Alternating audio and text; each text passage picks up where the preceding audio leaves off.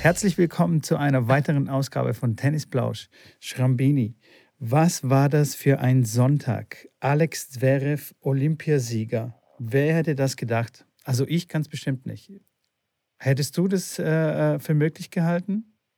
Ich habe gerade nur die Pause abgewartet, weil du musst jetzt fragen, aber erstmal die erste, die wichtigste Frage. Schrambini, wie geht es dir? Mann, wir müssen wirklich, wir müssen so langsam mal, äh, mal so ein Drehbuch für dich schreiben. Du, du kriegst da irgendwie manchmal mal alles durcheinander. Manchmal immer. Äh, ja, das stimmt, das stimmt. Manchmal ich, immer. Manchmal, manchmal immer äh, durcheinander. Es ist früh. Ja, das ist das Alter. Das ist das Alter. Verstehst du? Jetzt, okay. Lese, Jetzt frag mich nochmal und dann gehe ich auf beide Sessel. Rein. Also, Schrambini, die wichtigste Frage ganz am Anfang. Wie verdammt nochmal geht es dir? So sieht es nämlich aus. Jetzt fühle ich mich wohl, so. jetzt ist, der, jetzt ist mein Einsatz. Dann weiß ich auch, dass ich dran bin, weil sonst habe ich so, dann redest du noch weiter und dann machst du nochmal einen Satz mehr, nochmal einen Satz mehr. Weißt du? So, also erstmal, mir geht's gut. Mir geht's auch sehr gut. Und ähm, das war ein spannender Sonntag. Ich habe äh, das ja live gestreamt auf Twitch. Das war ganz lustig. So eine Watch-Party habe ich gemacht, wo dann alle zusammen quasi das geschaut haben. Also ich darf das natürlich nicht live streamen, aber ich habe es dann quasi ein bisschen kommentiert und ein bisschen, ähm, ja, halt mit, mit allen Leuten dann äh, Fragen beantwortet und so weiter. Äh, sehr spannend, natürlich ein bisschen erwartet auch, weil er einfach sehr, sehr gut gespielt hat und das auch tatsächlich im Finale genauso weitergemacht hat wie äh, in den Runden davor. Ähm, er ist ja immer ein bisschen enttäuscht, wenn die Leute bei den großen Turnieren ihn nicht als Favoriten nennen, weil die dann immer sagen, okay, ist Djokovic oder ist der und äh, ein Tsitsipas, aber er wird dann quasi nie genannt als, als Favorit. Das war, da war er öfters schon in der Vergangenheit ein bisschen, ja, auch sauer oder ein bisschen so, ja, ange, angepisst deswegen. Von daher ähm, kann ich aber auch ein bisschen verstehen, weil er wirklich, wenn er so spielt, das ist echt, das ist schon, schon krasses Tennis. Also wenn er mit 190 dann seinen zweiten Aufschlag reinspielt und ich glaube, ich weiß, ich mache jetzt zwei Doppelfehler pro Match ähm, dann ist es schon echt, echt gut. Der hat vorher schon äh, Masters-Finale gespielt und, und, und Grand Slam irgendwie vierte, fünfte Runde gespielt mit äh, 20 Doppelfehlern. Aber ist ja logisch, wenn er die dann mal weglässt, dann äh, geht es nochmal ein Level nach oben. Ja, das hat er gerade hingekriegt und äh, ja, mega. Also ich, ich freue mich für ihn.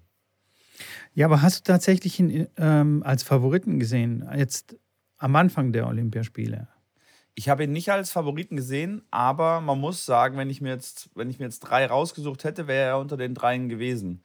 Weil ähm, durch das, dass es ein Dreisatz-Match-Turnier ist, sage ich auch, dass er Djokovic schlagen kann. Natürlich macht er halt nur vielleicht zweimal von zehn Matches. Das muss er dann genauso laufen wie dann jetzt. Aber er ist auf jeden Fall einer, der ihn auf jeden Fall ähm, ja, gefährlich werden kann. Und ähm, ich, fand, ich fand ihn auch schon jetzt die letzten, die letzten also die letzten Monate fand ich ihn schon echt deutlich viel besser. Natürlich hat er hier und da mal, mal früh verloren, aber das ist ja jetzt nichts äh, Dramatisches. Aber ich fand, das Level insgesamt hat sich nochmal doch deutlich bei ihm äh, gehoben. Ja, das stimmt. Also ich, ich, ich, übernehme, ich übernehme mal die, äh, die Rolle heute des Bad Cops und so. äh, tu mal so ein bisschen, tu mal so ein bisschen kritische Fragen stellen. Deswegen hast du deine, Polizei, deine Polizeimütze auch schon ausgezogen. Ja, genau, genau, genau. Für die kann Leute, man, kann man denn sein, sein Sieg, ja. kann man denn seinen Sieg tatsächlich ähm, so hoch bewerten, da er so viele abgesagt haben? Oder hoch? tut es irgendwie, tut es irgendwie, ist das ein Dämpfer? Nee, ich würde, ich, ich meine, das ist wie, natürlich ist es kein Grand Slam-Titel, wo dann alle spielen, wo er sieben, äh, sieben Matches spielt. Ähm, das ist schon nochmal was anderes, klar. Aber ich finde schon, dass man das äh, auf eine gewisse Weise hoch bewerten kann als großes Turnier, weil natürlich für Deutschland spielen in Olympia ist nochmal eine ganz andere Anspannung und äh, ihm wurde ja klar immer gesagt, er kann keine großen Titel gewinnen, gewinnt keinen Grand Slam. Ich glaube, natürlich ATP Finals ist auch ein großes Turnier, ähm, das er schon gewonnen hat. Jetzt die Olympischen Spiele. Ich glaube, wie gesagt, dass der in den nächsten, ja, in den nächsten, also spätestens in den nächsten zwei Jahren mindestens einen Slam gewinnt. Mindestens einen wenn er, wenn okay. er das so halten kann. Ja. Okay. Weil es gibt, es wird bestimmt so kritische Stimmen jetzt gerade wie meine geben, die dann sagen, ja, okay, er hat gewonnen, aber es waren ja ungefähr die Hälfte war irgendwie nicht dabei. Also, also wenn, Djoko gesagt. also wenn Djokovic gewonnen hätte, dann hätte ich gesagt, das ist ein lächerlich, hat er keine Sau mitgespielt. Aber, aber wenn du Djokovic schlägst in dem Turnier, wo der in der besten Form seines Lebens ist, dann finde ich, hat er schon ein bisschen eine Wertigkeit und ein Ausrufezeichen, wo man sagen muss, oh, das, ähm, ist ein, ja, ist ein Statement. Also das, das, stimmt auf jeden Fall. Hätte er jetzt nicht gegen Djokovic gewonnen, sondern gegen irgendjemand anders und Djokovic hätte gegen, keine Ahnung, gegen wen verloren und er hätte dann ähm, das Ding gewonnen, also Zverev, dann ja. hätte es natürlich schon irgendwie eine andere Wertigkeit. Also, da bin ich ganz ich, bei dir. Nur um das klarzustellen, ich finde es auch sensationell, ich finde es super, die Leistung ist klasse, er hat sehr gut gespielt, sensationell, er hat es auch total verdient gewonnen. Ähm, ich, ich, ich, übernehme einfach diese Bad Cop-Rolle. Äh, ja, ja, einfach mal so. Einfach mal so. Genau. Jetzt habe ich dich aber, jetzt habe ich dich hier gerügt, dass du mich nicht gefragt hast, wie es mir geht. Und jetzt kamen wir so wieder rein. Erstmal muss ich auch fragen, Herr Mitko, und wie geht es eigentlich dir? Du, mir geht es äh, fantastisch. Heute mein erster offizieller Urlaubstag. Also ah, ja, heute stimmt. hätte ich normalerweise Tennistraining, aber ich habe heute den ganzen Tag Zeit, um um so einen Quatsch zu machen, wie zum Beispiel Podcast mit dir aufzunehmen. ja, das ist geil. Ich habe dich auch gefragt gestern, wie sieht es denn aus? Wie sieht es aus? Wir müssen, lass uns das morgen, lass uns das äh, jetzt äh, Montag früh machen, weil ich muss äh, in ein, zwei Stündchen muss ich dann zum äh, Bahnhof fahren, weil ich dann mit dem nächsten, tatsächlich diesmal einer Juniorin oder einem jungen Mädel nach Belgien fahre zum, äh, zu, einem, zu einem Turnier. Und dann habe ich gesagt, lass uns doch das heute früh aufnehmen. Und dann sagst du, ja, elf? Ich so, hoi, das, ist aber, das hört sich jetzt äh, entspannt an. Ich so, ja, lieber früher, weil um elf muss ich circa los zum äh, Bahnhof. Ja, aber auch neun okay. Und normalerweise gibt es da keine Auswahlmöglichkeiten beim Mitgo. Von daher, jetzt äh, mit dem Hintergrund verstehe ich das Ganze. Ja, total. Also ich bin jetzt äh, flexibel. Es heißt jetzt aber nicht, dass ich nichts auf der Uhr habe. Also ich habe schon viele Dinge zu erledigen, ja. so mit den ganzen Freizeitprojekten, wie du weißt und so. Ja, ja. Ähm, ja Familie ja, und äh, haben wir Familie, beim Quickie schon drüber gesprochen. Kühlschrank, hast, Kühlschrank hast, neu organisieren. Also echt? gestern. Okay. Ja, das haben wir uns vorgenommen, meine Frau und ich. War es, neuen Kühlschrank kaufen? Nein, den Oder Kühlschrank organisieren. Weißt du, nicht so messy. Messi haben. Ich weiß nicht, wie dein Kühlschrank aussieht. Also bei dir Sehr sind gut. wahrscheinlich nur drei Sachen drin. Nein. Sehr gut. Nein, echt. Du bist ja Gastronom, alter Gastronom und ich bin auch ein alter Gastronom. Ich liebe Ordnung in der Küche. Und ähm, ja, jetzt tackeln wir mal diesen Kühlschrank. Aber ich schweif, äh, wir schweifen ab. Also mir geht es gut. Alles, Bei Kühlschrank tackeln finde ich jetzt auch. Das ist ja auch schon tennismäßig wichtig. Also was so in einen Kühlschrank rein muss. Also was für drei auf Sachen. Jeden Fall. Wie kommst du auf drei Sachen? Jetzt will ich mal wissen, was das für drei Sachen sind. Welche ja, drei Sachen hat Schrambini im Kühlschrank? Und jetzt Vorsicht, du, was du sagst, Freundchen. Äh, also ein, eine davon ist auf jeden Fall ein Bierchen. Ist es richtig? Richtig. Dann ist irgendwo in irgendeiner Ecke fährt eine ranzige Butter. Falsch. Ich esse fast oh, oh. keine Butter. Oh, fast keine Butter, okay. Also auf ähm, so einem Wurstbrötchen schon mal gleich gar nicht. Nutella nicht. Dann, Isst du Nutella dann mit Butter? Dann ist Marmelade. Ähm, ich könnte Nutella mit Butter essen, ja. Also hätte ich kein Problem damit, aber ich mag es nicht. Okay. Marmelade auch falsch, bin ich auch. Äh, ich, ich nehme manchmal, und das darf ich gar nicht so laut sagen, hoffentlich hören die Hotelbesitzer gerade nicht mit, ich nehme manchmal aus dem Hotel diese kleinen Gläschen mit, die ganz kleinen Gläschen, aber nur wenn es Gläser sind, weil die sind dann, äh, die, sind, die sind cool. Ähm, und dann nehme ich mir so zweimal Sauerkirsch oder äh, Wildkirsche mit, weil ich esse Marmelade, Nutella esse ich gefühlt einmal im Quartal. Und dann, wenn ich so ein Nutella-Glas habe, ich meine, du hast eine Familie, da kommt es eh weg, weißt du? Habe ich nicht. Und dann nehme ich halt so ein kleines Glas, dann mache ich meine zwei Brötchen und dann war es das auch wieder fürs Quartal. Ja, aber genau das war der, der Hintergrund, ähm, warum ich äh, gesagt habe, du hast nur irgendwie drei, drei Sachen im, im Kühlschrank, weil du halt einen Single-Haushalt hast. Und ich kenne das von mir von früher. Also ich hatte so gut wie gar nichts im Kühlschrank, habe immer so on demand eingekauft sozusagen. Ich meine, gut, jetzt war ich gerade zwei Wochen weg, jetzt fahre ich jetzt wieder eine Woche weg. Ähm, vielleicht bin ich danach auch nochmal eine Woche in Renningen. Das heißt, da lohnt es sich gar nicht, jetzt groß einzukaufen. Ich habe äh, auf jeden Fall, was ich immer im, im, im, Kühlschrank habe, wenn ich da bin, das ist, eine, das ist ein Avocado, das sind Eier und äh, eine vegane Wurst und im ähm, Gefrierfach Toastbrot. Habe ich, von oh, meiner oh, oh. Hab ich von meiner Mama oh, gelernt. Oh, oh. Gefrierfach. Oh, oh, oh. Avocado im Kühlschrank. Das habe ich gestern äh, in, bei meiner Recherche wegen dem Kühlschrank, Avocado gehört nicht in den Kühlschrank, weil da kann sie nicht schön weiterreifen. So. Und Tomaten verlieren äh, die, ähm, äh, ihr Aroma im Kühlschrank. Also so. auch nicht im Kühlschrank. Und jetzt mal ganz kurz ein kleiner Tipp von mir als Gastronom an dich als Gastronom. Wenn du eine Avocado kaufst, die schon eigentlich so gerade kurz vor dem Punkt ist, wo du sie gut essen kannst und du dann merkst, oh, ich fahre jetzt aber zwei Wochen weg, dann kann man die ausnahmsweise in den Kühlschrank legen, dass sie genau nicht weiter reifen mit, weil das ist ja genau der Hintergrund davon. Du hast es richtig erkannt. Sehr gut. Ein Applaus. Okay. Okay, vor diesem Hintergrund hast du natürlich recht, ja. Ja. Und dann, da das Coole ist, wenn du dann wieder nach Hause kommst, dann machst du die raus, dann dauert es ein, zwei Tägchen, dann hast du eine perfekte Avocado. Weil die echt wirklich, also die sind, ich habe eine gekauft, die steinhart ist, die ist jetzt zwei Wochen im Kühlschrank, die ist immer noch steinhart. Genau, ja. Ja, das ist wirklich, ähm, Avocados sind ein schwieriges Thema, schwieriges Thema. Ja, aber sehr ja. lecker, sehr gut und äh, mit ein bisschen Poached, ich mache immer Poached Eggs, dann Avocado mhm. Mash, Toastbrot aus ja. dem Gefrierschrank, rein in den Toaster rein. Für alle, die Toastbrot immer im Kühlschrank oder draußen aufbewahren, haut das in den Gefrierschrank, weil wenn ihr das vom Gefrierschrank in den Toaster reinmacht, dann taut das auf und es ist wie, wie wenn ihr es draußen hattet, nur ist es im Gefrierschrank äh, drei Monate haltbar und draußen neben dem Toaster drei Tage. Das nur als äh, Tipp der Woche aus der Küche. Und ähm, dann oh, ey, wir haben eine neue Rubrik. Äh, Tipp der Woche. Und dann äh, Mashed Potatoes auf den Toast. Zack und obendrauf schön so ein Poached Egg. Hey, das muss ich sagen. Das ist äh, my, my favorite breakfast. Ja, aber jetzt kommt mir schon die nächste Idee. Ähm, wenn wir so ausschweifend über Essen äh, reden, dann könnten wir eigentlich so einen Gastro-Podcast noch nebenher machen. Gastroplausch.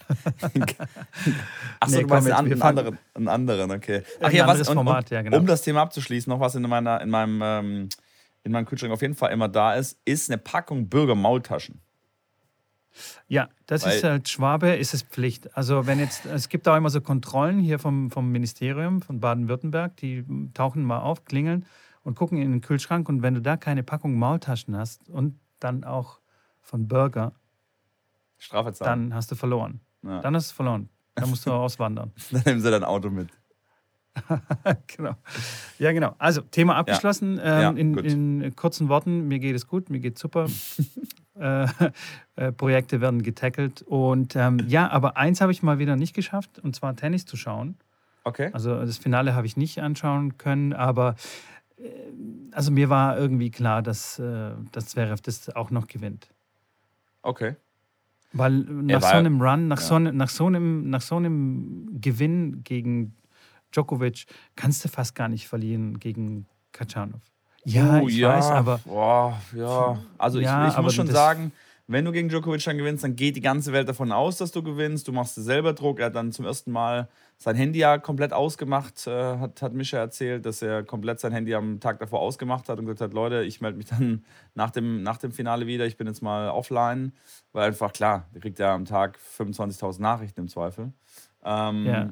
Und ich glaube schon, dann auch noch für Deutschland das zu erreichen, das war schon so, dass ich jetzt nicht sage, das ist ein Selbstläufer. Also, wenn das jetzt eine erste hm. Runde ist äh, von, von einem Turnier und mit, der, mit dem Hintergrund, dass er gerade dann schon gespielt hat, dann ja, aber mh, hm, weil Katschanov hat ja nichts zu verlieren. Der hat ja auch nicht so schlecht gespielt, aber das musst du dann schon auch ja, noch zusammenkriegen. 6-3, 6-1 oder was war das Ergebnis? Ja, ja, ja klar, dann war es ja, deutlich, du, also, keine Frage.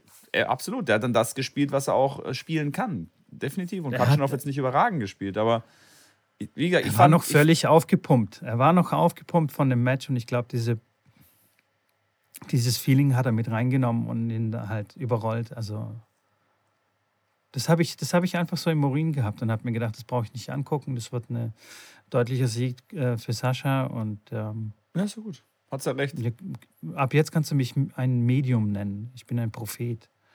Sozusagen. Okay. Das braucht noch das Medium. Das braucht noch ein bisschen, bis ich dich als Prophet bezeichne, aber ich, ich schreibe es mal, mal auf die Liste. Genau. Ja, apropos, ähm, Sascha hat sein Handy ausgemacht. Vielleicht hat er irgendwie von unserer Challenge mitbekommen. Aber wie geht es denn dir äh, bei unserer Challenge? Mitko, ich glaube, das war die beste Überleitung in 25 Folgen Podcast, die wir bisher ähm, aufgenommen haben. Großartig. Die war richtig krass, ne? Die war mega. Also das war, als ob es ein Drehbuch dafür gibt, wie, wie schon gesagt. Ähm, wie geht's mir mit der Challenge? Mir geht's gut. Ähm, jetzt fang dich an zu lügen, komm. Nein, ich habe dich, also wenn ich, jetzt, wenn ich jetzt genau bin, der Anruf, der an dich gerade rausging, ob du noch kommst oder ob da was ist, der war innerhalb der Stunde, weil ich äh, noch nicht eine Stunde wach war. Ja, ist die Frage, okay, muss ich dann äh, Strafe machen oder nicht? Aber sonst, wie gesagt, ich äh, spiele jetzt mal eine obligatorische Runde Schach beim Zähneputzen abends und wenn ich ins Bett gehe, dann lege ich mich hin und äh, dann wird geschlafen. Und morgens, ja, ich, ey, die erste Nacht, äh, die, den ersten Morgen, äh, wann war es? Vorgestern, nicht? Also jetzt sind zwei Nächte, zwei, zwei Morgen, waren es jetzt. Den ersten Morgen wache ich auf und der Wecker klingelt und ich so, fuck, der Wecker klingelt, ich darf nicht ans Handy gehen, wie mache ich jetzt dieses Handy aus?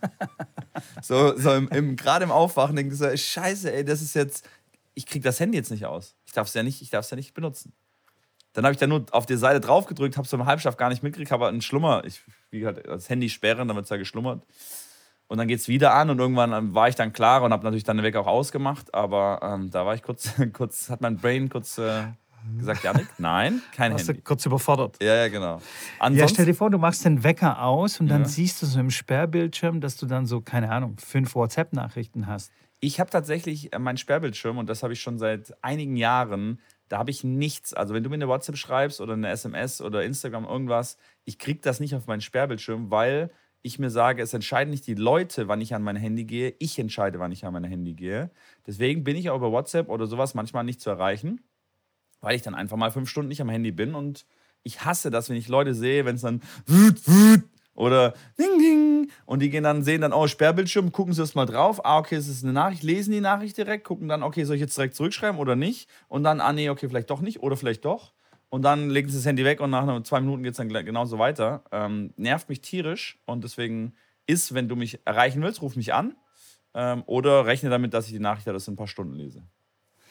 Das ist ein guter Lifehack, Mann. Ich glaube, das werde ich jetzt ab jetzt sofort übernehmen. Weil das nervt mich. Also das, das nervt und macht mir so eine innere Unruhe, wenn ich dann so im ja, Sperrbildschirm irgendeinen Scheiß sehe. Ja. Ich mache das alles weg vom Sperrbildschirm ja. und dann bin ich so. und dann bin ich entspannt. Lifehack der Woche. Lifehack der Woche. Wir haben, und schon wieder haben, eine neue Rubrik. Wir haben bald nur noch Rubriken. Nein, aber es, also, äh, ernsthaft, ich, ich sehe den Grund dahinter nicht. Ich sehe den Grund dahinter nicht. Und ich sage ja auch allen Leuten, wenn es was Wichtiges ist, ruf mich an. Oder äh, wenn es jetzt eine, eine, Nachricht ist, wo ich ganz dringend darauf antworten soll, dann lass wenigstens kurz klingeln. Dann sehe ich, okay, Mitko hat äh, klingeln gelassen, hat angerufen. Dann gehe ich kurz ins Handy und gucke, okay, irgendwas ist wichtig. Und dann gucke ich auch kurz in meine WhatsApp rein, ob irgendwas da wichtig ist. Aber ansonsten, nee, E-Mail, ich kriege da gar nichts mit. Das interessiert mich nicht. Ich bin derjenige, der entscheidet, wann ich ans Handy gehe. Nicht mein Handy und nicht du. Na? Verstanden? Kopf? ich hab's verstanden, Mann. Nee, aber es ist echt mega geil. Das werde ich total übernehmen mache ich sofort nachher, wenn wir hier fertig sind mit der Aufnahme, äh, gehe ich da in den Einstellungen durch. Und vor allem das Blöde bei mir, oder was heißt das Blöde? Ich habe es mir selber ausgesucht. Ich habe auch noch eine Apple Watch.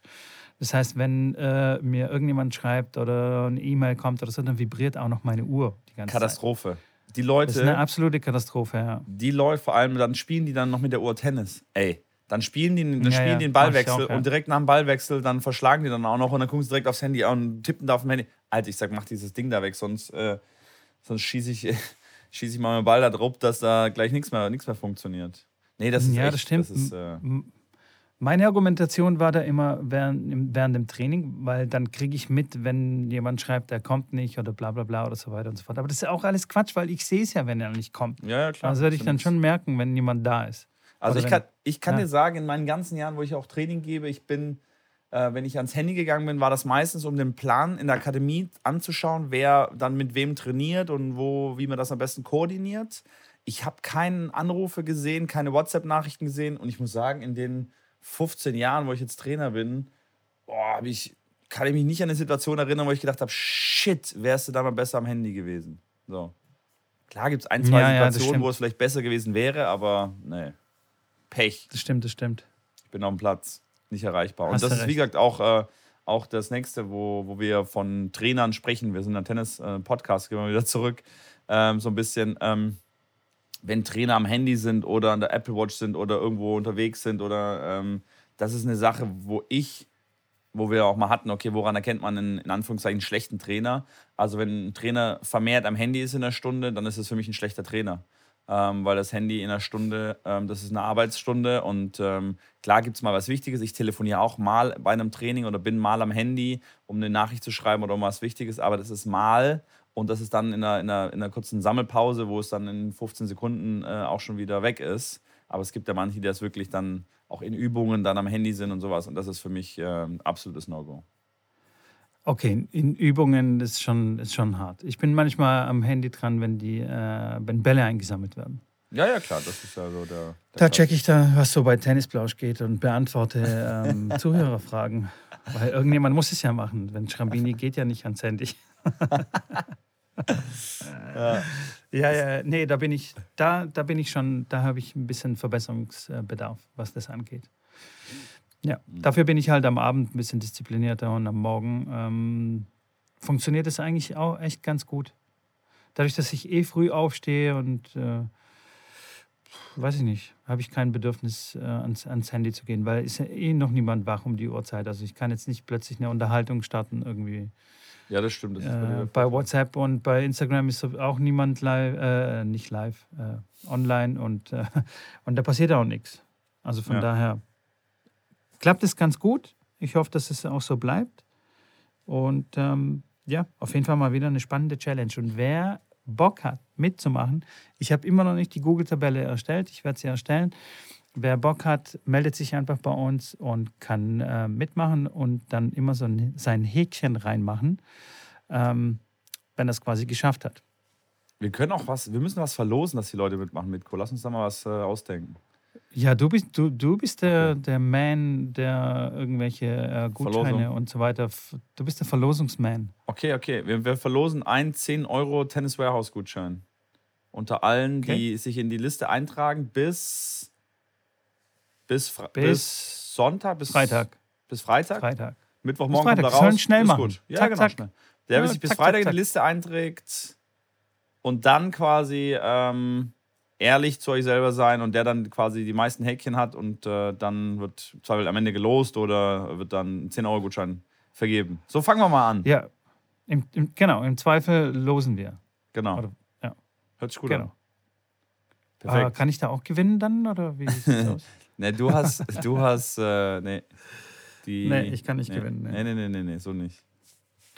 Ich kaufe ja eh nichts mehr ein, außer Kühlschrank-Organisationstools. Hat sich das eigentlich geändert? Also im Thema auch den anderen Challenges, ändert sich dein Leben so ein bisschen oder, oder deine Sicht, Angehensweisen, Herangehensweisen so ein bisschen bei manchem? Ja, ja, ja, ja, schon. Ja. Wie, wie ich schon erwähnt habe, mit dem, mit dem Einkaufen hat sich das schon ein bisschen ver verändert. Ich, äh, ich denke länger drüber nach, bevor ich was kaufe oder lass mir auch länger Zeit gerade jetzt bei, bei größeren Anschaffungen, lasse ich wirklich ein paar Tage äh, mal sacken, bevor ich dann irgendwie einen Kauf tätige. Aber ich verspüre auch so ein, wie sagt man auf Deutsch? Oh, Itch.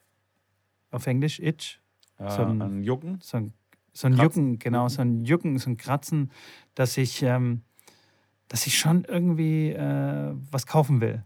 Ich erwische mich dann immer so auf Amazon dann surfen und naja, was könnte ich jetzt noch so verbessern, weißt du? Ja. Und, aber meistens kann ich mich da noch zurückhalten und denke, nee, Quatsch, das ist doch alles Blödsinn, brauche ich gar nicht, brauche ich gar nicht. Ähm, ja, aber in der Tat sind jetzt ein paar Sachen, die, die, wir brauchen im Haushalt und so weiter, die ich dann kaufen muss. Ähm, ja. Aber ansonsten, kalte Dusche ist jetzt, habe ich jetzt so ein bisschen vernachlässigt die letzten ein, zwei Wochen. Hashtag ähm, ich vor wieder Hashtag richtig warm Dusche. Nee, lau, ich, ich, dusche immer so lauwarm. Aber ähm, ja, äh, die kalte Dusche werde ich schon immer mal. Die wird, äh, die wird ein Comeback feiern irgendwann. Definitiv, okay. bin ich mir sicher. Duschst du noch ist, kalt? Bei mir ist seit Tag 1 weiter jeden Morgen. Und teilweise auch dann abends, wenn ich abends dusche, auch nochmal kurz. Du bist halt ein harter Typ. Äh, also tatsächlich, cool. tatsächlich ist das so eine Routine jetzt auch geworden. Ähm, morgens, ich putze mir immer die Zähne. Äh, nächster Lifehack, ich putze mir immer die Zähne unter der Dusche, weil okay. zwei in eins. Ich putze die Zähne, bin im Wasser so und putze dann die Zähne und dann bist du, wenn du aus der Dusche rauskommst, bist du schon mit dem Zähneputzen und mit dem Duschen fertig. Ja, aber dann hast du nicht so eine elektrische Zahnbürste, oder? Doch, klar. Äh, geht es auch mit der? Kann die komplett nass werden? Ah, ne, natürlich. Mitko, ich bitte dich. Also. Ja, nee, ich weiß nicht, ob du der sollst Motor, mit der jetzt nicht da war ich mir noch nicht so Du sollst sicher. jetzt mit der nicht tief tauchen gehen, aber und ich glaube, selbst das kannst du machen. Okay, okay. Also wenn die ins Waschbecken ja, ja. fällt und da ist alles voller Wasser, ja, das glaubst du, das geht dann kaputt und die Leute gehen dann zum Mediamarkt. Sorry, die Zahnbürste ist nicht wasserdicht. nee, gut, das war jetzt nur äh, Interesse halber, weil, also ich habe eh keine, ich habe so eine Bambus mir gekauft, so eine Bambusbürste mit nachhaltigen Was? Borsten. Bambus. Bambusborsten. Nein, nicht die Borsten aus Bambus. Die, die, der Griff aus Bambus und die Borsten sind, keine Ahnung, auch irgendwie ein Stück weit nachhaltig, weil wegen Plastikmüll und so. Okay, krass. Ich habe noch nie eine Bambus. Ich habe mir jetzt so Bambus-Ohr, äh, hier, Ohr, wie sagt man, Ohrpads? Diese. Äh, Q-Tips. Q-Tips, ja. Ohr, Ohr, Ohr, wie sagt man? Ja, das sind ja kein, Auf Deutsch gibt es einfach. Die, die nimmt man eigentlich nicht. Die soll man nicht zum Ohr sauber machen nehmen. Aber die habe ich, die habe ich jetzt so einem Bambus, äh, äh, aus Bambus und so. Aber ja, genau. Das, ist echt verrückt. Das gleiche gibt es auch. Guck, guck, mal, guck mal so in den gängigen Drogeriemärkten. Zahnbürste, geil. Ja, ist cool. Ist cool, weil ja, nach zwei, drei Monaten musst du die eh tauschen, weil die Borsten ja am Arsch sind und dann schmeißt ja. man die Plastik und dann ist es einfach viel Müll. Und ich bin ein Fan von da, wo man ein bisschen was sparen kann an Müll, vor allem ja. an Plastikmüll, bevor es irgendwie wieder im Meer landet oder keine Ahnung, irgendwo verbuddelt ja, wird und tausende von Jahren äh, da vor, vor sich hin vegetiert, kaufe ich halt lieber Bambus. Nee, finde ich gut, ja. finde ich gut. Aber mit der Bambus kannst du, auch in, kannst du auf jeden Fall auch in die Dusche gehen. Ja, ja, das ist aber 100 Prozent, ja, ja, ja. Wie sind wir jetzt da schon wieder gelandet bei Bambuszahnbürsten? das ist ein guter Titel für die, für die Folge. Wir sind Kühlschrank, Kühlschrank tackeln und Bambuszahnbürste. ja, aber jetzt ist auch tennistechnisch, ähm, ich glaube, Kommt jetzt irgendwie was, was Wichtiges jetzt in, im August oder gibt es so eine kleine Pause, ist so eine kleine hm. Urlaubspause? Jetzt geht ja, ja, was ist Urlaubspause? Jetzt geht ja die Amerika-Tour los mit ähm, den Vorbereitungsturnieren dann für die Cincinnati US so. Open, genau. Ähm, und das, ist, das steht quasi an. Aber besides that ist erstmal klar, Okay, ah, gut, aber das ist ja immer so. Okay, ich war jetzt, ich war mir jetzt nicht ganz sicher, ob es im Sommer vielleicht auch noch so irgendwie ein, zwei ruhige Wochen gibt, gerade so. Eher wenig. Nee, gell? Also es ist, ist immer grad, um ist Weihnachten Washington herum. und dann ist äh, Toronto, das, das Tausender. Ähm, okay. Dann geht, also schon, dann geht schon Cincinnati los und dann ist US Open tatsächlich schon. Okay, okay. Also die einzigen Wochen, wo es ein bisschen ruhiger wird, äh, auf der Tour sind tatsächlich die Weihnachtswochen, oder? Nach den Masters. Richtig. Und dann richtig. ist ein Monat, Monat Ruhe, wo alle dann ein bisschen entspannen und dann geht es schon wieder Richtung Australien, Vorbereitungsturniere, Australian Open und so weiter und so fort, akklimatisieren. Und ja, ein Monat ist da tatsächlich, also ein Monat keine Turniere ist richtig, aber die haben dann meistens, boah, wenn du von den Vollprofis sprichst, da reden wir von zehn Tagen, zwölf Tagen, maximal zwei Wochen Urlaub. Ähm, irgendwann Ende November, Anfang Dezember. Und dann geht die ja. Vorbereitungsphase los, wo die dann wirklich äh, fitnessmäßig viel machen.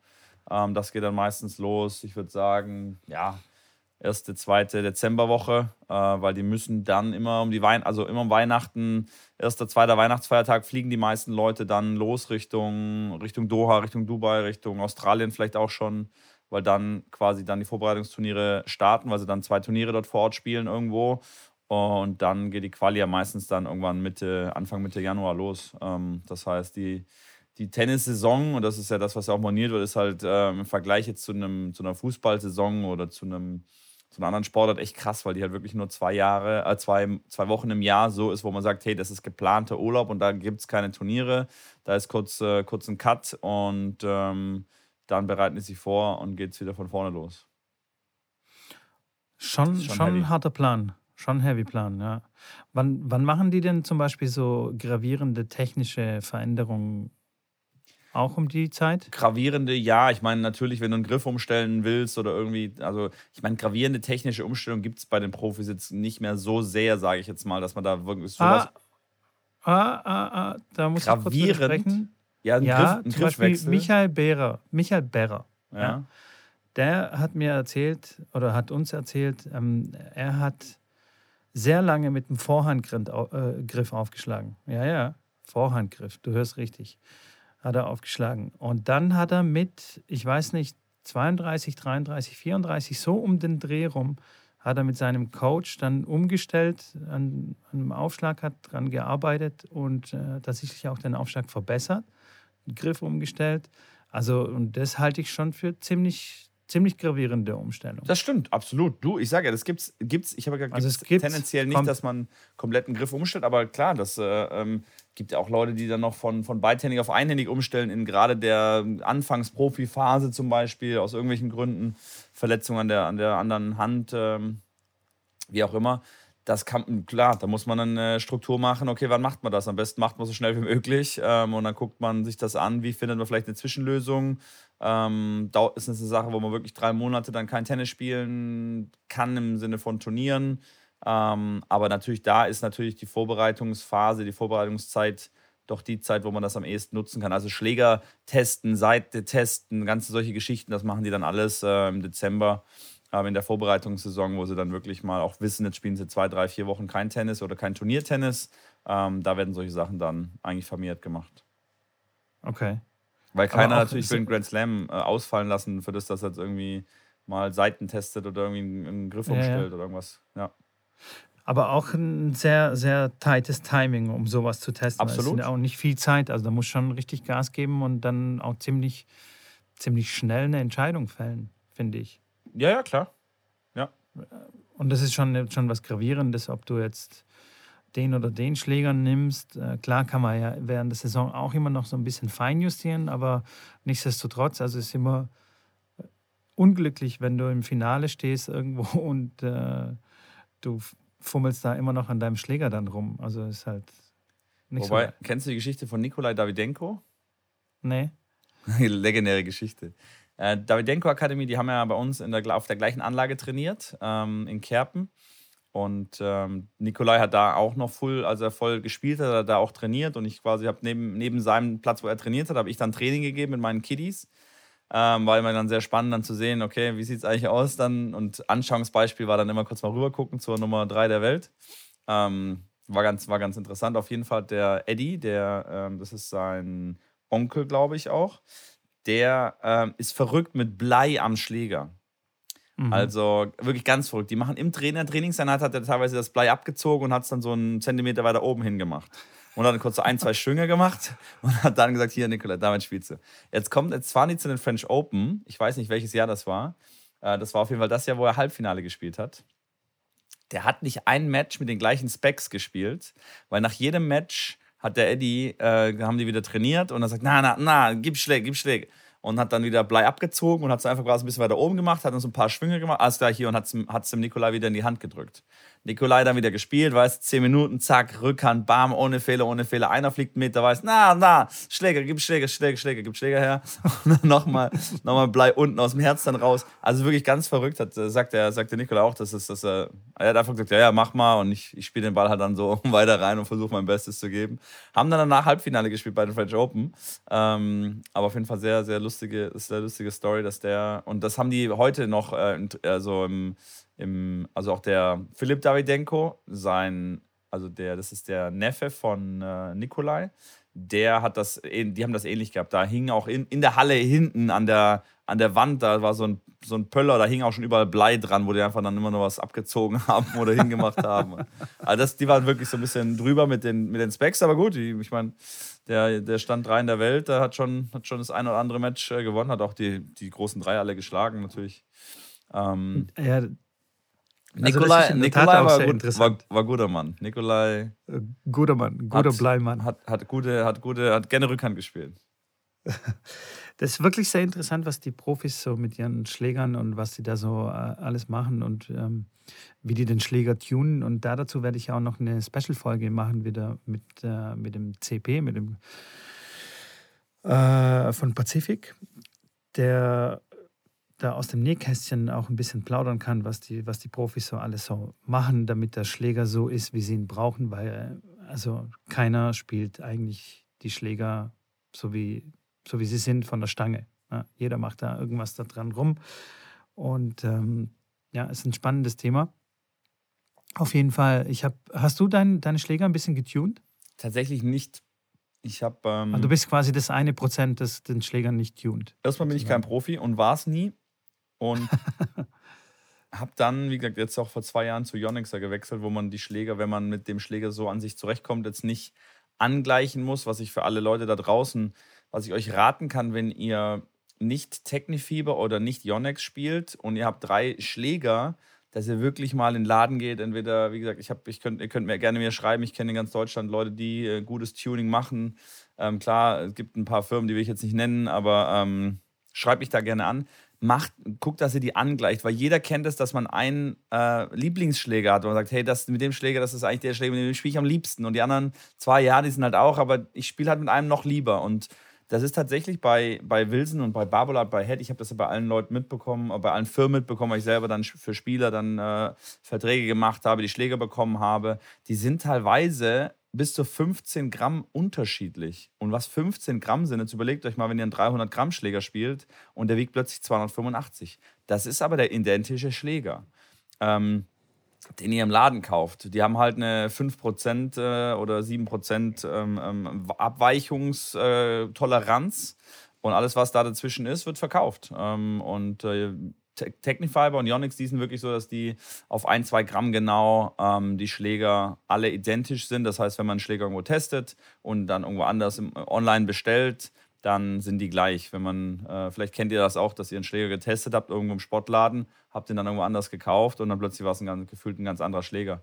Und da ist es relativ simpel, geht da irgendwo hin oder wie gesagt, schreibt mir, dann gebe ich euch da eine Adresse oder einen Kontakt wo ihr die angleichen könnt, dann sind alle drei Schläger identisch. Und das macht schon Sinn bei einem ein bisschen leistungsmäßigeren Spieler. Ähm, wie gesagt, wenn man jetzt nur hobbymäßig äh, spielt und einmal, einmal in der Woche einfach nur ein bisschen auf den Ball im Doppel draufhaut, dann macht es jetzt keinen großen Unterschied. Aber wer schon drei Schläge hat und weiß, bei mir reißt der, ich muss mal tauschen und so weiter, da ist das auf jeden Fall sehr zu empfehlen.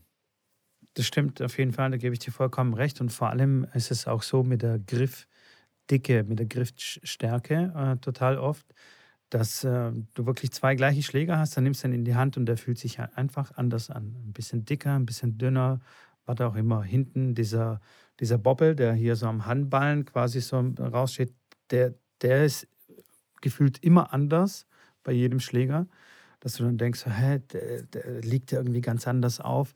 Also da gibt es wirklich enorme Unterschiede. Und sowas kann man ausbessern lassen und das angleichen, so dass du, ja, so egal welchen Schläger du in die Hand nimmst, der sich immer gleich anfühlt. Ja. ja das ist, ähm, ja, ist wirklich erstaunlich, ist aber halt, ist aber halt so. Und man kann tatsächlich auch den, den also das mit dem Griff, was du gesagt hast, dass die sich unterschiedlich anfühlen, ja, habe ich jetzt persönlich bei mir jetzt noch nie wirklich so wahrgenommen. Ähm, was man aber auch machen kann, ist, wenn man zum Beispiel einen Barbolat-Schläger spielt, dann ist der, ist, der, ist der Griff eher so ein bisschen ründlicher. Wenn man dann jetzt quasi zu einem, weiß nicht, zu einem Wilson vielleicht geht, der ist ein bisschen eckiger, wo man die, diese, diese Kanten dann klarer spürt. Und wenn man den Griff irgendwann mal sich eingegroovt hat auf den Griff, dann, ist, dann spielt man eigentlich sehr, sehr gerne den Griff. Wenn man jetzt aber den anderen Schläger gerne mag, dann will man eigentlich den anderen Schläger spielen, aber mit dem Griff von Wilson. Und das geht tatsächlich auch. Die sägen dann quasi den Griff ab und machen einen neuen Griff quasi an den Schläger dran, quasi, dass du dann einen Barbolat-Griff hast auf einem wilden Schläger oder sowas. Also das, äh, Ach komm, das, das habe ich jetzt noch nie gehört. Ja, aber das gibt's. Äh, gibt's ah, ja, aber ist krass. Gibt's auch. Ey, du kannst dir gar nicht vorstellen. Wohlfühlen. Sorry, jetzt habe ich dich unterbrochen. Nee, aber du kannst dir gar nicht vorstellen, was, wie subjektiv auch manchmal unsere, unsere Empfindungen sind, was den, was den Schläger angeht. Also Klar. selbst wenn der Schläger nur ein bisschen anders lackiert ist, also der glitzegleiche Rahmen, ist aber anders lackiert. Hast du ein anderes Gefühl beim Schlagen, weil da das Auge ähm, uns irgendwie einen Streich spielt und du denkst, ey, der Kopf ist klein, ich treffe den Ball nicht sauber, ey. Aber es ist einfach der, der gleiche Schläger und die, die, die Lackierung äh, stört einen irgendwie. Keine Ahnung. Oder zum Beispiel die Pigmentierung des Griffbandes.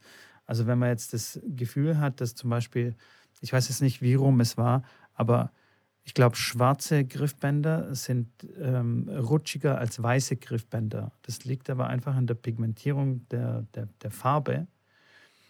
Ähm, also da, da gibt es tatsächlich einen, quasi einen chemischen Grund sozusagen. Äh, aber ja, also so, so ganz, ganz verrückte Sachen. Wenn jetzt ja. jemand schwitzige, schwitzige Hände hat und eher dazu neigt, den Schläger aus der Hand zu verlieren, dann für den ist quasi ein schwarzes Griffband jetzt nicht so toll. Thema schwitzige ja. Hände. Wir hatten ja mal das Thema mit diesem Gel, was man äh, in die genau, Hand ja. packt. Wer das äh, Olympiafinale gesehen hat, äh, Zverev hat auch dieses Gel sich regelmäßig dann äh, reingemacht, weil es da natürlich sehr äh, luftfeucht war, sehr heiß war. Ich habe tatsächlich jetzt äh, dieses Gel ähm, entdeckt und äh, wenn das jemand braucht und der es bisher noch nicht gefunden hat, auch gerne schreiben, dann leite ich das an euch weiter. Genau, bevor man zur nächsten Schreinerei fährt und sich Sägespänen holt. In der Tasche, das ist echt geil. was, was echt eine Sauerei gibt. Ja, das, Genau, das. genau. Schrambini, ey, wie sind, wir, wie sind wir jetzt schon wieder hier gelandet? Das ist nee, das unfassbar. Ist aber, das, war, das, war, Tennis, das war geil. Das war, das war Tennis. Das war, Tennis. War Tennis. Schläger, bisschen Profis und so. Und, Nein, und da nein, ist, das ist gut. Das bei, gut. Den, bei, den, bei, den, bei den Profis ist es ja auch so, wenn die jetzt zum Beispiel einen Headschläger spielen und mit dem fünf Jahre zurechtkamen und dann irgendwie sagen, okay, Wills macht ein gutes Angebot, Wills ein Schläger, da gibt es ja die zwei Möglichkeiten. Erste Möglichkeit, sie spielen einfach den gleichen Schläger weiter, der wird einfach nur umlackiert. Das machen tatsächlich sehr viele Profis, dass die dann einfach den identischen Unfassbar Schläger viele. weiterspielen Unfassbar viele, ja. ähm, und einfach nur umlackiert wird auf das neueste Modell, dass die Kinder und alle Leute da draußen dessen den neuen Schläger kaufen, weil das ist ja der Dominik Thiem Schläger, aber eigentlich spielt er noch den Schläger von vor vier Jahren oder auch eine ganz andere Firma. Ist schwierig bei Prinz, wenn die dann solche Löcher im Schläger haben, dann kannst du nicht plötzlich ein Prestige spielen, weil das, ne, sieht man dann im Zweifel. Aber bei den meisten Schlägern sieht man das nicht. Wenn die das Logo drauf machen, umlackiert, dann sieht man es nicht.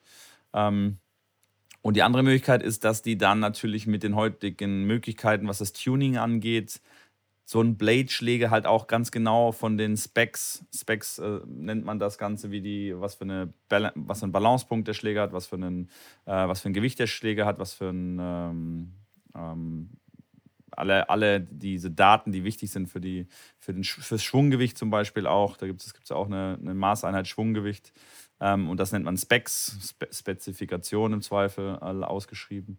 Und dass man diese Specs dann einfach zu Wilson schickt und sagt, macht mir bitte den Blade genau mit den Specs. Und dann gleichen die die natürlich an, machen dann unter die, ähm, also in die Griffkappe, machen die Griffkappe unten rein, da kommt dann so ein Bauschaum tatsächlich rein, ähm, das, um das schwerer zu machen im Griff, dass es gleichmäßig ist. Und äh, und dann wird am, am Schlägerkopf meistens dann Blei verarbeitet, teilweise auch unter dem Ösenband. Dann wird das Ösenband rausgemacht. Dann wird oben auf den nackten Schläger quasi das Blei drauf, Blei drauf gemacht. Dann wird das Ösenband wieder reingemacht. Dann sieht, sieht man das Blei im Zweifel auch gar nicht. Und so kann man das dann auch angleichen, dass der Schläger da nahezu identisch dann ist. Und so läuft das dann, wenn die mal einen Schlägerwechsel haben. Ja, das ist crazy, was die alles machen. Wirklich crazy. Und tatsächlich habe ich auch meinen Turnierschläger auch so ähm, getuned gehabt, auch mit dem Schaum im Griff drin und auch ja, äh, ja. Blei mit Blei ausgestoppt. Also das haben, das hat mein Ausrüster Pazifik für mich gemacht, Gott sei Dank. Und ähm, weil, weil ich einfach mit dem schwereren Modell, das eigentlich einen ähnlichen Rahmen ist, bin ich nicht zurechtgekommen. Ich bin mit dem leichten, mit dem ich Training gegeben habe, mit dem komme ich absolut sensationell zurecht seit Jahren. Und den wollte ich halt einfach so, wie er ist, die gleiche, eine gleiche Ausbalancierung und so weiter und so fort, aber halt einfach nur 25 Gramm oder 30 Gramm schwerer zum Turniere spielen. Und dann haben die das gemacht und hat wunderbar funktioniert. Wie viel Gramm hast du dann gespielt insgesamt? Weil 25 bis 30 Gramm ist schon, schon, eine, schon eine Hausnummer beim Beischläger. Äh, 320 oder so. Unbespannt. Ja. Unbespannt, ja. Okay. 320, also so 325, 330, so um den Dreh. Okay. Mit, mit Bespannung. Ja, 320, ja. Das ist schon jeden Fall gehört zu den ja, schweren. hat, ja, ich konnte deutlich besser den Ball beschleunigen. Natürlich war es dann erstmal eine kleine Umgewöhnung mit dem, mit dem Ausholen. Also da musste ich schon etwas früher und zackiger ausholen. Aber so nach, keine Ahnung, zehn Minuten hat man sich dann wieder dran gewöhnt. Aber der Bonus, oder was heißt der Bonus? Also der Benefit hat total überwogen ähm, mit der Geschwindigkeit. Ich konnte den Ball einfach beschleunigen, besser beschleunigen. Natürlich hat, hatte ich auch ab und zu auch Armschmerzen, wenn ich denn oft oder nicht so oft gespielt habe, den Schläger.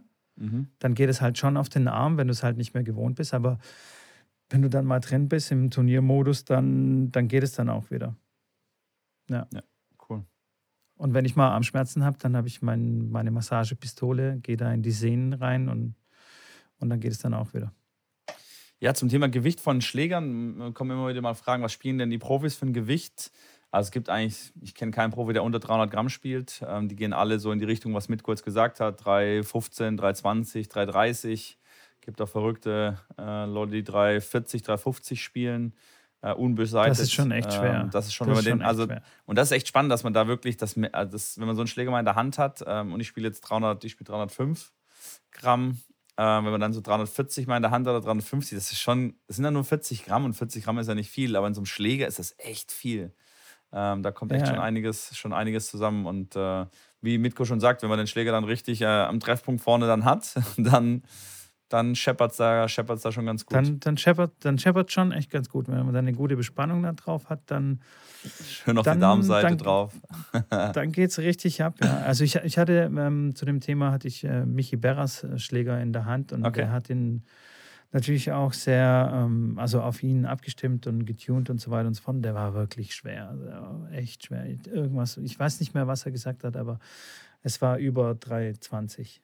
Ja, ja, klar. Ich sage jetzt irgendwas also mit 340 oder was. Oder. Ja. Er ist aber auch ein großer Kerl, also er ist kräftig. Stimmt, Michi. Ist 1,90 Meter 90 oder was. Ähm, Michi, der Bär. Er hat echt Power. Er hat echt Power und äh, braucht halt auch einen schweren Schläger. Ansonsten sieht es, also weißt du, dann ist es wie so ein Badmintonschläger in der Hand. Ist ja, ja das stimmt. Ja, ja. Ich sage Profis vermehrt auf jeden Fall so, ja. Genau. Also mir wäre der wahrscheinlich schon echt viel zu schwer gewesen, der Schläger. Und die, die, sind dann auch ja. über die Jahre, sind die am Gewicht, haben die nicht viel verändert, die haben nur mal an der Bespannung natürlich viel geändert, hatten wir auch schon erwähnt, dass die einfach von den Bespannhärten einfach deutlich, deutlich viel weiter runtergegangen sind. Früher war wirklich noch ja. so, ähm, ja, Thomas Muster, die, die Geschichte finde ich immer noch die beste, also zum Bespannservice läuft und dann sagt, ja, was zückt denn die Maschinen da halt so auf, auf seinem Dialekt, was, was die halt maximal zieht, was zückt die maximal? Und dann so, ja, keine Ahnung, 38, 40, ja, machst das Maximale drauf. so. Der hat immer das Maximale von der Bespannmaschine draufgehauen, was ja unfassbar ist. Also, wenn du überlegst, Muster, klar, der konnte Tennis spielen, aber dass der einfach mit 40 Kilo gespielt hat oder mit allem, was halt die Maschine hergegeben hat.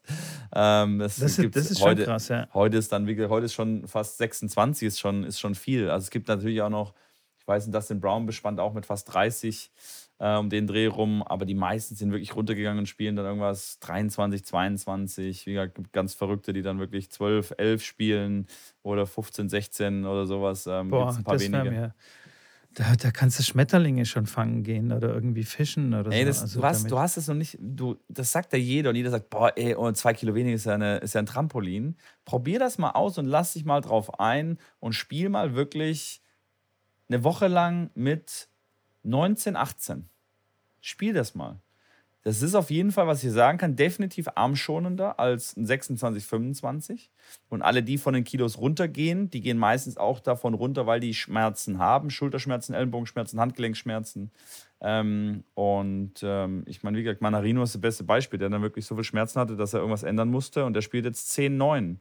Und hat halt gesagt, mit jedem Kilo, was er runtergegangen ist, hat er weniger Schmerzen gehabt und spielt jetzt 10-9, der steht immer noch Top 100 und kriegt das hin. Also 10-9, also 10 Kilo auf 9 Kilo. Ja. Wusstest du das nicht? Das, das, ist, das ist unmöglich, Mann. Ich habe gerade gedacht, ich habe das schon mal erzählt hier. Doch, das ist ernsthaft so. Also wirklich, ich, das ist aus erster Hand. Das ist nicht jetzt irgendwie, ich habe mal gehört. Das, nee, ist wirklich aus erster Hand. Ähm, und der ist dann wirklich mit jedem Kilo runtergegangen und gesagt, hey, ich habe weniger Schmerzen. Ich gehe nochmal zwei Kilo runter und jetzt mit dem mit dem mit 10, 9 fühlt er sich wohl, hat keine Schmerzen und äh, wie gesagt, spielt er immer noch einen Ball rein, hat fast einen Federer rausgehauen jetzt in Wimbledon. Also der Junge, der muss ja spielen können. Oder der spielt, ja, der, äh, der, der, ja. der, der, spielt, äh, der spielt ja gut und ähm, so gibt es ja manche andere, okay. die auch noch relativ tief spielen. Man muss sich da wirklich halt drauf einlassen und dieses, dieses von, von, von vor zehn Jahren, da war auch so, oh, was, du spielst 22, 21 ist ja ein Trampolin und der, du verlierst ja die Kontrolle, weil der Ball geht ja viel weiter rein und wird dann rausgeschleudert, verlierst die Kontrolle, völliger Schwachsinn, weil der Sweet Spot, äh, der optimale Treffpunkt eines Tennisschlägers, vergrößert sich durch die ähm, geringere Bespannhärte. Mhm. Man, natürlich ist es, ist es ein anderes Spielgefühl, ja, aber äh, je härter der Schläger ist, desto, ähm, desto kleiner wird der Sweet Spot. Ähm, ist einfach so dann herausgefunden worden. Muss jeder natürlich Deswegen, für sich wissen. Man hat ja, ja, immer gesagt, je weicher man bespannt, desto mehr Power kriegt man, aber desto ein bisschen weniger Kontrolle bekommt man. Ja, ist, generell ist das auch so. Wenn man härter bespannt, hat man viel mehr Kontrolle, aber man muss selber halt viel Power, muss selber viel Power reinlegen. Aber nochmal, probiert das ruhig aus. Und wenn jetzt irgendeiner Schmerzen hat da draußen, und ich kenne viele, die irgendwelche Wehwehchen haben, die Schmerzen hier, Schmerzen da haben, hatten wir auch schon drüber gesprochen, Tennisellenbogen, dehnt euch da fleißig. Das ist, wie gesagt, wichtig für euch, für euren Organismus. Thema Cooldown und Warm-up hatten wir es ja im Quickie kurz erwähnt. Ähm, und äh, dann probiert das ruhig mal aus und lasst euch da wirklich mal drauf ein, ohne dieses, ja, nee, hier äh, kann ich Schmetterlinge mitfangen. also ich spiele 27, 27, gebe ich Training damit und ähm, spiele aber den Schläger Minimum zwei Monate mit der gleichen Bespannung. Und da lässt die Bespannung ja nach. Also äh, im Grunde genommen spiele ich dann nach drei Wochen spiele ich mit, keine Ahnung, 24, 23 wahrscheinlich oder so. Soll ich, 23, mal, 23. soll ich dir mal sagen, wann du mit 24, 23 spielst? Wann denn? Am Tag, nachdem du den Schläger bespannt hast. Und da spielst, ja, wahrscheinlich, ja. Da spielst du auch schon weniger als das. Man der, nach dem ersten ja, Tag ja. verliert der Schläger ca. ich glaube, 20 Prozent von der Bespannhärte. 20 Prozent, ja. ja. Das heißt. Ja, ja, danach, äh, danach wird es dann, ja, aber gefühlt, ja, keine Ahnung. Ja, früher habe ich noch härter, äh, also noch härter bespannt, irgendwie 30, keine Ahnung, 32, 30 oder so hatte ich. Aber wenn du nicht mehr, wenn du nicht mehr turniermäßig spielst, das ist ja, ja. die Frage, inwieweit man turniermäßig spielt. Ich sage, ich spiele, ich bin mittlerweile mache ich 23, 22, 22, 21, sowas bespann ich. Ich habe auch immer so 27, 26 gespielt, 26, 25. Eigentlich war so das, wo ich die meiste Zeit gespielt habe. Jetzt mittlerweile, ich gebe nur noch mit ähm, ja, 22, 21 Training. Ähm, und das würde ich auch jedem Trainer empfehlen, der dann nicht mehr wirklich jetzt äh, viel Medenspiele oder hochklassig dann spielen will, ähm, der dann sagt, hey, komm, ich äh, mache mir ein bisschen lockeren Schläger, weil ich das einfach deutlich für den Organismus viel angenehmer ist. Ja, du, wie gesagt, ich spiele, ich spiele die Seite sehr lange. Von daher, ich bespanne ich am Anfang ein bisschen härter, dann sind die ersten zwei, drei Tage ist ein bisschen äh, hart, aber dann geht es ja eh runter. Also, und dann bin ich genau da, wo ich, wo ich ähm, quasi sein muss. Aber würde ich ihn von Anfang an nur mit 23 bespannen, dann spiele ich ja mit, keine Ahnung, 17. Das genau. muss dann, äh, dann doch auch nicht sein. ja, aber das ist ja das Lustige. Das ist ja nur eine, das ist ja nur eine Kennzahl. Ich meine, jeder da draußen, wenn ihr einen Schläger ja, bespannen, bespannen lasst, wie gesagt, der verliert 20% direkt nach dem ersten Tag, äh, wenn, ihr, wenn ihr den gar nicht bespielt. Das heißt, wenn er 25 bespannt, hat er danach nur noch 20. Und mit dem ersten Schlag und mit dem ersten Training geht es dann direkt nochmal ein Kilo vielleicht runter. Ihr spielt dann im Endeffekt euren Schläger, der 25 bespannt spielt, der hat nur noch 17, 18 Kilo, wenn ihr denn wirklich dann im Match spielt. Wenn ihr das wisst, sagt ihr, was? Ich spiele 15, mit 17, 18 Kilo? Ich muss mehr da drauf machen. Nee, das kann nicht sein. Aber es ist ja nur eine Kennzahl. Wir können auch sagen, ähm, ich bespanne den Schläger mit 2500.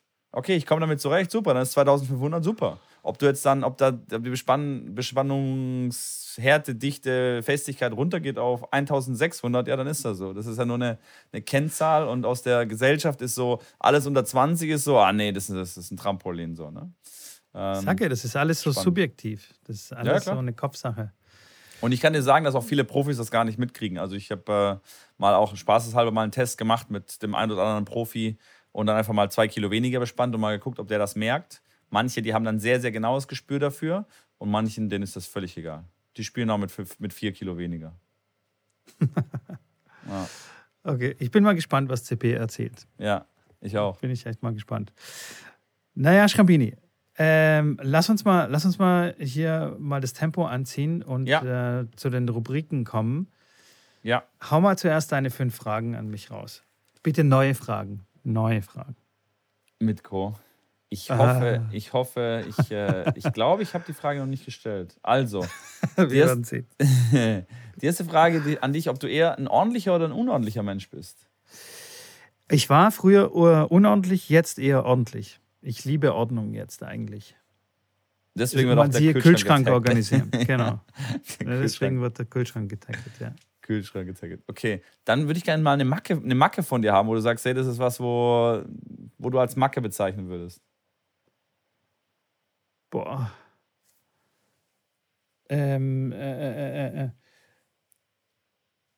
äh, äh, ich trete auf die, auf die Linie, auf die Grundlinie, bevor ich, ähm, also bevor ich Aufschlag mache, muss ich quasi mit dem linken Fuß, also ich stelle mich hin, dann trete ich auf die Linie mit dem linken Fuß und dann muss ich noch mit dem rechten Fuß noch so über die Linie drüber wischen, dann gehe ich zurück und stelle mich hin. So bei jedem Aufschlag? Bei jedem Aufschlag, ja. Das ist so ein bisschen so, dieses Nadal, Djokovic. Das, okay. Ja, okay. jeder hat so. Und Off-Court? Tennistrainer sind Patienten. Bitte? Off-Court?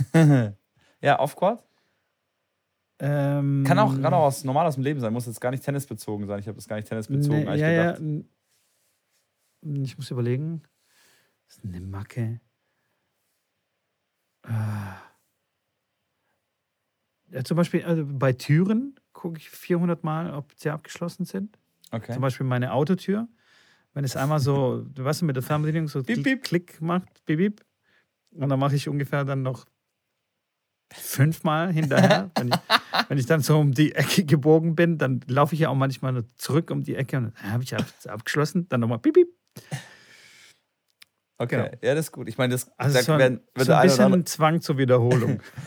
der ein oder andere Zuhörer wird da sicherlich gerade schmunzeln und denken, ja, es geht mir auch so. Ich, ja, ich habe es nicht ganz so extrem, ähm, aber bei mir kommt es dann eher mal vor, dass ich morgens zum Auto laufe und denke, oh, habe ich gar nicht abgeschlossen. Kommt seltenst vor, aber wird bei dir wahrscheinlich nie vorkommen. Bei mir würde ich mal sagen, auch einmal im Halbjahr kommt das schon vor. Ähm, aber ich, ich habe das auch, dass ich natürlich dann eher einmal zu viel drauf drücke, weil es ja nur einmal draufdrücken und sicher gehen. Von daher. Genau. Okay, nächste Frage. Sag mal, ähm, essenstechnisch, wir sind im Restaurant und äh, ich bestelle was für dich. Ähm, schon alles vorgeplant und du siehst das Essen und denkst dir, ach du Scheiße, ich habe ihm vergessen zu sagen, dass ich das gar nicht mag. Ähm, gibt so gut wie gar nichts, was ich absolut nicht mag und oder echt? nicht essen kann. Okay. So gut wie gar nichts. Also da kannst mich echt nicht schocken. Es, es gibt zum Beispiel Dinge, die ich die ich nicht esse, einfach weil ich, weil ich den Restaurantbetreibern nicht traue. Also okay. gerade so Meeresfrüchte oder so. Ich mag das, ich liebe Meeresfrüchte, aber ich bin vorsichtig und bestelle das relativ selten, weil, weil ich mir denke, oh, wie war jetzt hier die Kühlkette und tralala, wie frisch ist es und so okay. weiter. Du machst es dann da eher selber, ich, oder wie? Ja, da mache ich das dann eher selber oder ja, oder gehe halt in ein Restaurant, wo ich wirklich weiß, okay, den kann ich vertrauen. Verstehe ich. Du als, auch als Ex-Gastronom und ich weiß, wie es in einer Großküche manchmal zugeht, was da so alles passieren kann oder passiert. Und deswegen bin ich da immer sehr vorsichtig, was die Restaurantauswahl angeht. Ja, verstehe ich. Okay. Äh, lieber genau, aber ansonsten kann es oh. mich nicht schocken. Sorry. Okay. Ja, nee, finde ich, find ich krass. Also es gibt echt wenige, die, äh, die da jetzt sagen, äh, man sagt, die haben gar nichts, äh, was, sie, was sie nicht mögen lieber ein Fußball-WM-Finale äh, äh schauen oder ein Grand Slam-Finale schauen? Live, vor Ort. Dann auf jeden Fall Tennis. Also wenn Deutschland jetzt natürlich spielt, ne? ja, ich will. das Italien mir, gegen Spanien muss jetzt auch nicht unbedingt im Stadion sein. Nee, das ist mir auch echt egal. Echt? Also, ja. Boah, ich müsste da echt überlegen. Also ich glaube, ich würde wahrscheinlich nee, lieber im Fußball WM, WM-Finale würde ich, glaube ich, lieber im Stadion echt? sein. Ja. Nee, das ist mir. Ja, das ist Deutschland. Ich meine, Grand Slam gibt es vier im Jahr, das hast du immer nur die Chance, weil wenn ich es mir jetzt aussuchen müsste, würde ich auf jeden Fall das WM-Finale nehmen, weil ein Grand Slam-Finale, wie gesagt, hast du viermal im Jahr die Chance und äh, klar, kostet auch ein bisschen mehr Geld als, als ein normales Ticket, aber ein WM-Finale mit Deutschland im Finale, okay. Aber gut, dich interessiert Fußball nicht so, deswegen habe ich gedacht, vielleicht dann ja, aber das ist mir auch zu viel, zu viel, zu viel Aufregung im Stadion. Weißt du, so mit den Wie Fans. Geil ist das, das ist mir zu viel zu aggressive Stimmung. Nee, nee, aber weißt Was du, mit für aggressive Stimmung? das ist mir zu viel Stress. Ich weiß, dass man zum Beispiel auf dem Tennis, also wenn man zuguckt auf dem Tenniscourt und dann rausgeht, ist dann eine entspannte Stimmung. Also da ist nie, da ist keiner, der irgendwie Molotow-Cocktails durch die Gegend schmeißt oder Bengalos anzündet oder ja, gut. Leute anpöbelt und so. Das, das, ist mir zu stressig. Das ist schon ein Stressfaktor, den ich nicht, nicht haben möchte. Ja, du musst jetzt ja nicht bei Dortmund gegen Schalke äh, ins Stadion gehen. Das ist schon, da ist schon ein Stressfaktor. Da musst du gucken, wenn du Dortmund-Trikot anhast, dass du nicht. Ja, aber bei der WM, ey, in Stuttgart sind die Stühle geflogen, die Engländer, weißt du, auf dem Schlossplatz. Und da war ich da irgendwo in der Nähe, weil ich, also ich äh, habe gar nicht irgendwie. Kommst du aus Fußball Bulgarien? In der Stadt. Da, ja, fliegt, da fliegt auch einiges durch die Gegend. nee, nee, nee, nee, nee. Da fliegt nichts okay. durch die Gegend. Nee, eigentlich nicht. Das, nee. das wäre wär mir zu stressig. Okay. Und nee, deswegen ich mag ich es nicht. Finde ich krass, okay. Äh, letzte Frage: Du hast 100.000 Euro äh, gewonnen. Was würdest du damit heute anfangen, wenn du, wenn du 200.000 Euro heute gewinnst? Heute damit anfangen. Ja, du, du kriegst, hast gerade gewonnen, herzlich willkommen, hast eine E-Mail bekommen, wie du sie ja täglich wahrscheinlich bekommst. Hier, Sie haben 100.000 Euro gewonnen. Bitte tragen Sie sich kurz ein als Gewinner.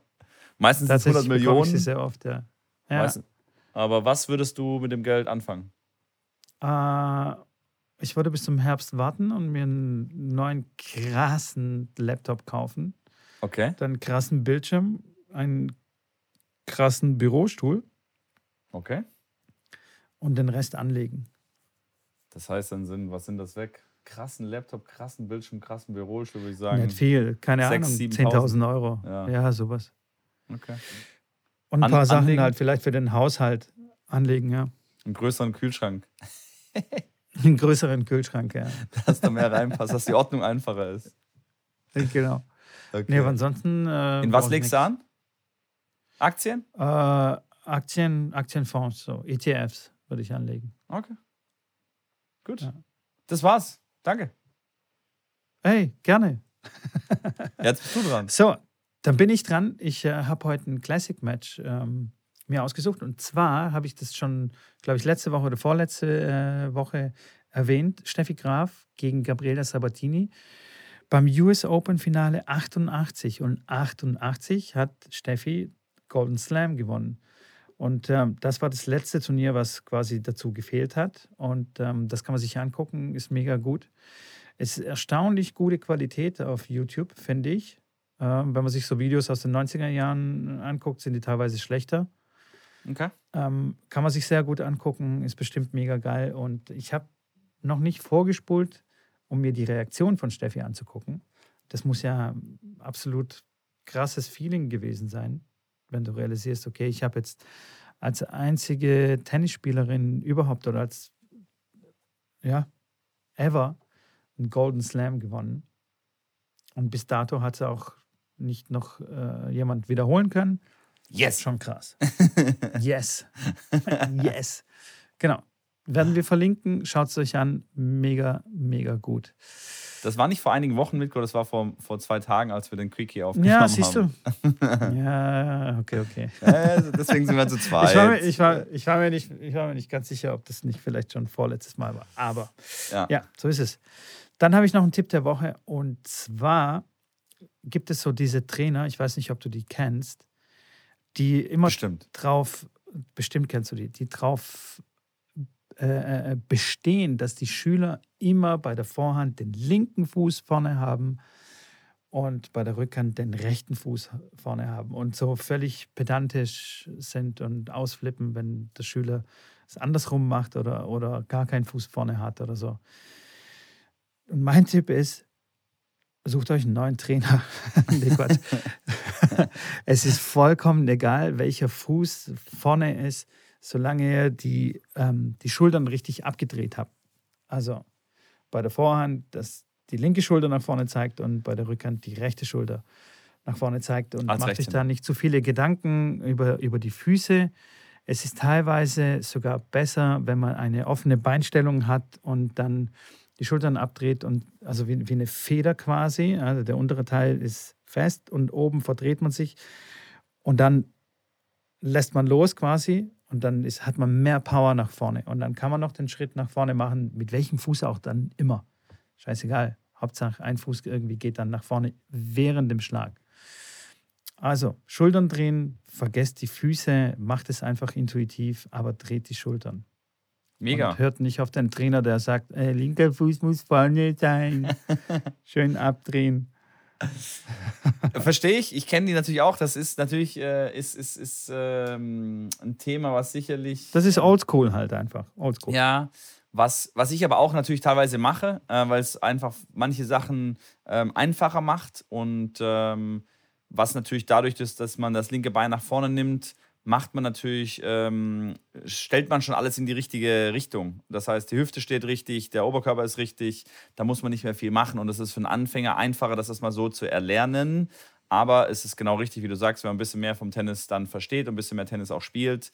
Ähm, ich mache Übungen mit meinen Spielern, auch mit kleinen Kindern, dass die mit dem rechten, also wenn die kriegen einen Ball angeworfen und die müssen nach, so leicht nach vorne laufen und müssen mit rechts den Ball schlagen und dann quasi dann mit links weiterlaufen, wie so ein Angriffsball, den man auf rechts spielt, als Rechtshänder mit der Vorhand erstmal, hä, wieso auf rechts? Würde ich nie machen. Ja, aber es ist, äh, wenn du ein bisschen weiter nach außen laufen musst und Angriffsball spielen musst, dann musst du das sehr wohl mit rechts machen. Und dann geht es genau darum, dass, äh, dass der Oberkörper ähm, in der richtigen Position sein muss. Und ich sage dann den Kindern immer, wenn ich ein eine Kamera hätte, wo ich quasi nur ab dem Bauchnabel nach oben filmen könnte oder sehen würde, das muss immer gleich aussehen. Was da unten passiert, das ist, dein, das ist deine Aufgabe. Genau. Da guck, dass du dich wohlfühlst, dass du dann einen guten Stand, einen stabilen Stand hast. Aber was wichtig ist, ist quasi, was aber ab der Hüfte sozusagen nach oben ist, um das ein bisschen anschaulicher, verständlicher zu machen. Von daher bin ich da ganz deiner Meinung, dass das erstmal nicht die absolute Priorität hat, weil es viel auch dann limitiert. Manchmal ist es sinnvoll, das so zu machen, um Sachen rauszunehmen, um dieses Limitierende quasi äh, zu erreichen. Aber in vielen Fällen ist es, äh, wie du schon sagst, dann irgendwie, wenn man dabei ständig bleibt, einfach falsch. Genau. Danke. Mega. Danke für deine Unterstützung. Ich dachte schon, ich kriege jetzt Gegenwind.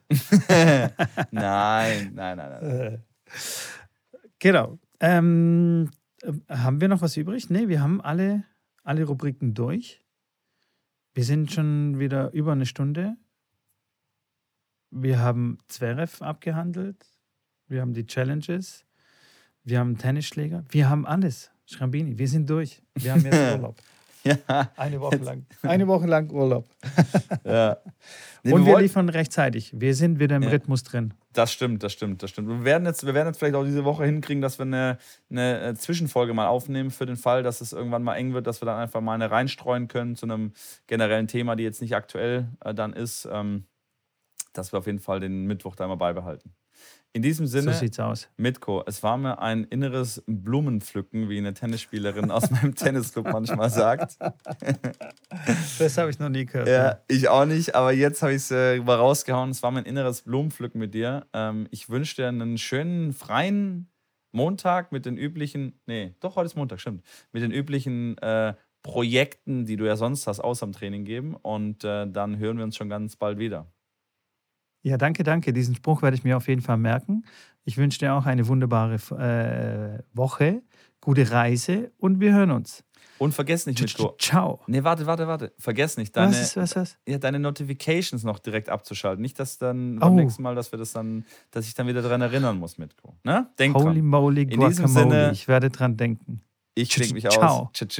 Ciao.